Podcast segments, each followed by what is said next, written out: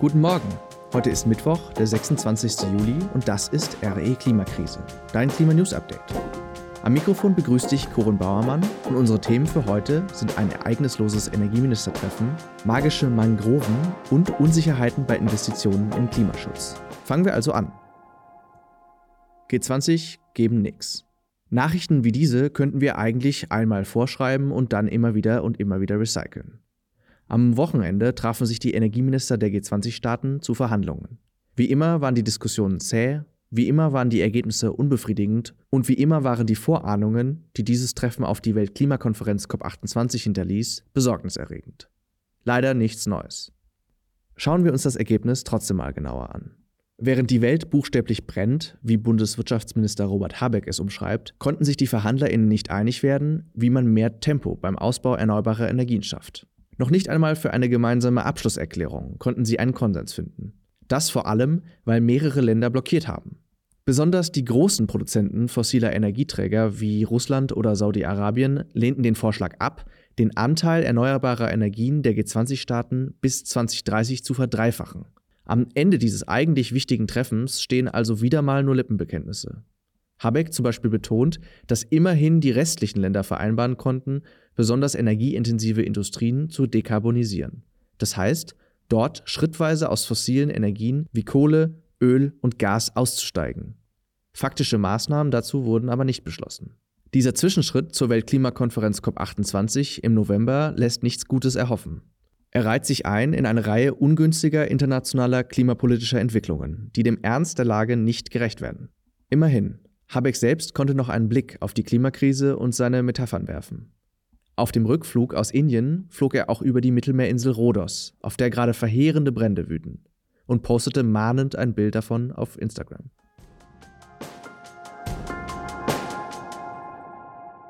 Unsicherheit bei Klimafonds. Wenn die Bundesregierung Geld für den Kampf gegen die Klimakrise ausgibt, dann erwarten die Bürgerinnen, dass das Geld für sinnvolle Sachen ausgegeben wird. Aber ist das auch immer so? Würdest du sagen, dass 3 Milliarden Euro an Subventionen für den US-amerikanischen Chip-Hersteller Intel eine sinnvolle Klimaausgabe ist, damit dieser ein Werk in Magdeburg bauen kann? Die Bundesregierung sieht das als wichtige Transformationsaufgabe und hat Intel das Geld aus dem sogenannten Klima- und Transformationsfonds ausgezahlt. Dieser existiert seit 2011 und hieß damals noch Energie- und Klimafonds. Umbenannt hat ihn die aktuelle Bundesregierung. Er ist ein Sondervermögen, genauso wie die 100 Milliarden Euro, die für die Bundeswehr ausgegeben werden sollen. Nur, dass dieser Fonds nicht ganz so groß ist und für dieses Jahr nur ca. 35 Milliarden Euro bereitstellt. Das Geld stammt aus verschiedenen Quellen, unter anderem aus 60 Milliarden Euro, die der Bund eigentlich als Corona-Hilfe ausgeben wollte, aber dann einsparen und umlenken konnte. Natürlich werden damit auch sinnvolle und dringend nötige Projekte finanziert. So erhält die Deutsche Bahn 15 Milliarden Euro über zwei Jahre, um Investitionen zu tätigen. Und 16 Milliarden Euro werden nur darauf verwendet, um Gebäude so zu sanieren, dass sie in Zukunft mehr Energie sparen. Aber die Probleme bleiben und bescheren dem eigentlich guten Instrument eine unsichere Zukunft. Zu oft fließt Geld nur in Zwecke, die keine systematische Änderung bewirken. Und gleichzeitig ist die Finanzierung des Fonds auf der Kippe. Denn die Deckung der Ausgaben des Fonds über Einnahmen aus dem EU-Zertifikatehandel und der CO2-Bepreisung reichen nicht aus. Sollte das Bundesverfassungsgericht im Herbst auch noch urteilen, dass das Verwenden des eigentlich als Corona-Hilfe gedachten Budgets unzulässig war, müssen sich Klimaminister Robert Habeck und Finanzminister Christian Lindner schnell eine neue Finanzierung überlegen.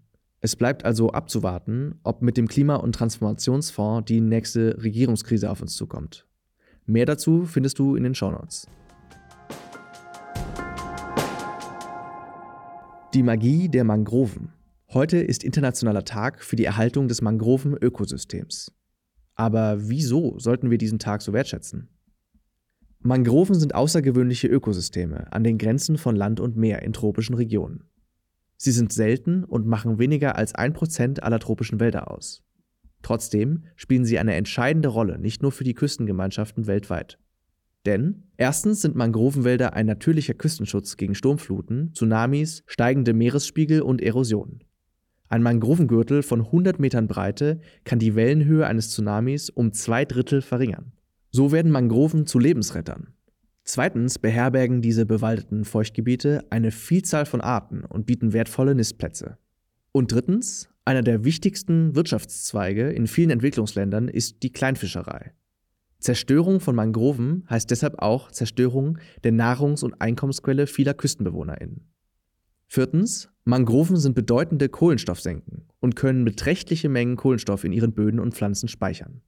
Ein Hektar Mangrovenwald kann so viel Kohlenstoff aufnehmen, wie über 2650 Autos in einem Jahr ausstoßen. Und nur zur Einordnung, es gibt 14 Millionen Hektar Mangrovenwald auf der ganzen Welt. All das könnte so schön sein, doch der Mensch bedroht die Mangrovenwälder stark. In den letzten 40 Jahren hat sich die Mangrovenfläche halbiert. Das große Problem ist, dass durch die Abholzung von Mangroven auch der über Jahrtausende gespeicherte Kohlenstoff freigesetzt wird. So wird das Klimawunder Mangroven zu einem Klimakiller. Diese einzigartigen Ökosysteme sind für die Umwelt, das Klima und die menschliche Gemeinschaft also wirklich von unschätzbarem Wert. Wir müssen alles dafür tun, Mangroven zu schützen. Daher lasst uns den heutigen Tag feiern und darauf aufmerksam machen, was wir bewahren müssen. Die Meinung des Tages. Martin Zimmer ist Professor für Mangrovenökologie an der Universität Bremen und Arbeitsgruppenleiter am Leibniz-Zentrum für marine Tropenforschung. Er spricht nun aus einer wissenschaftlichen Perspektive über die Bedeutung von Mangroven beim Klimaschutz. Mangroven sind extrem wichtige Küstenökosysteme in den Tropen. Weltweit hängen viele Millionen Menschen direkt oder indirekt von ihren Ökosystemleistungen ab.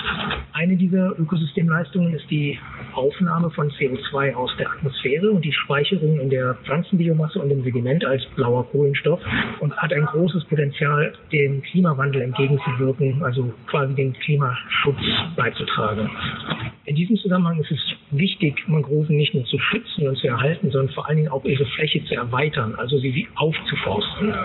Die Global Mangrove Alliance hat sich zum Ziel gesetzt, die Fläche der Mangroven weltweit um 20 Prozent zu erhöhen.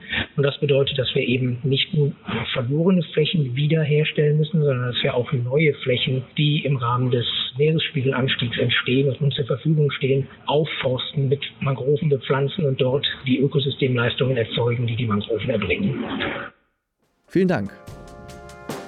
Und damit kommen wir zum Ende der heutigen Folge. Für die Redaktion danke ich Kira Jedda, Johann Lensing, Jonathan Auer und Reka Bleit. Produktion und Schnitt Anna Hutmann. Am Mikrofon war Corinne Bauermann. Alle angesprochenen Artikel und Links findest du wie üblich in den Shownotes. Der Redaktionsschluss für diese Folge war Dienstag um 17 Uhr. Wir freuen uns sehr über dein Feedback, entweder direkt auf Spotify oder im Telegram-Channel, der in den Shownotes verlinkt ist. Die nächste Folge gibt's am Freitag. Bis dahin alles Gute. Stay strong.